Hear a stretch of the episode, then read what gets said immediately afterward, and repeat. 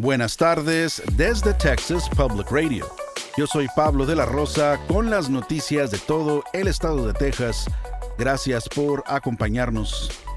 El sábado comenzará la construcción de una nueva escuela en Uvalde que reemplazará a Robb Elementary, la escuela donde en mayo de 2022 ocurrió el tiroteo en el que fallecieron 19 estudiantes y dos maestros. La nueva escuela, en una nueva ubicación, incorpora mucha más luz, colores festivos y diseños de abejas y mariposas. Ubalde es conocido por su miel y las mariposas monarca que vuelan por ahí durante su viaje entre México y Canadá. El centro de la escuela incluye un árbol de acero de dos pisos con dos ramas grandes y 19 chicas que representan a los maestros y estudiantes que perdieron sus vidas. También cuenta con un patio interior para proporcionar un espacio protegido y solo tres puertas con acceso al exterior para mayor seguridad. Se espera que la construcción se complete en enero de 2025.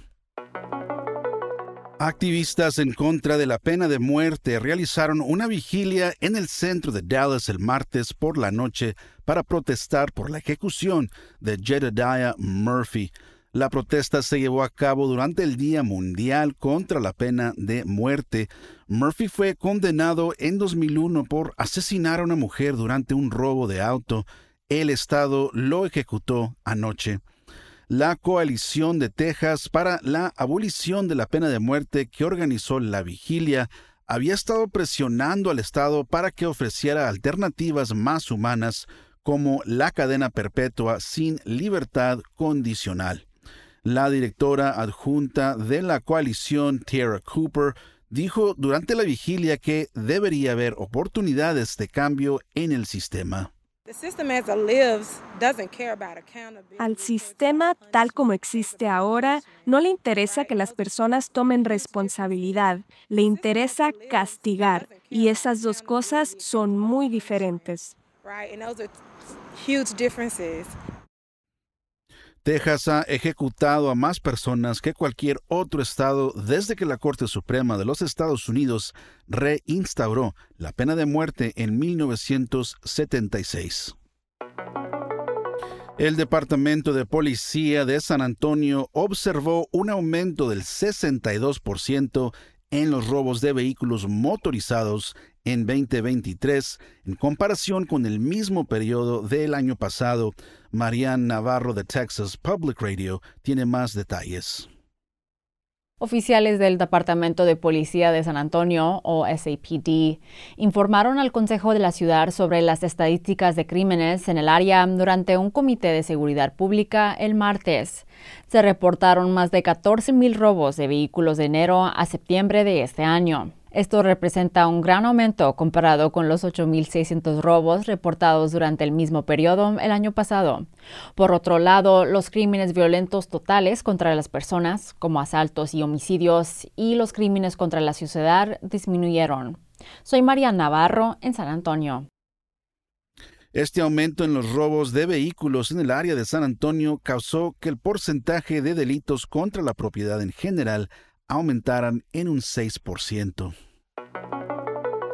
La cadena de restaurantes Torchy's Tacos ha respondido a un video que apareció en internet de un grupo de neonazis cenando en uno de sus restaurantes en Fort Worth. El video muestra a seis hombres con camisas color café y bandas nazis con evásticas en sus brazos.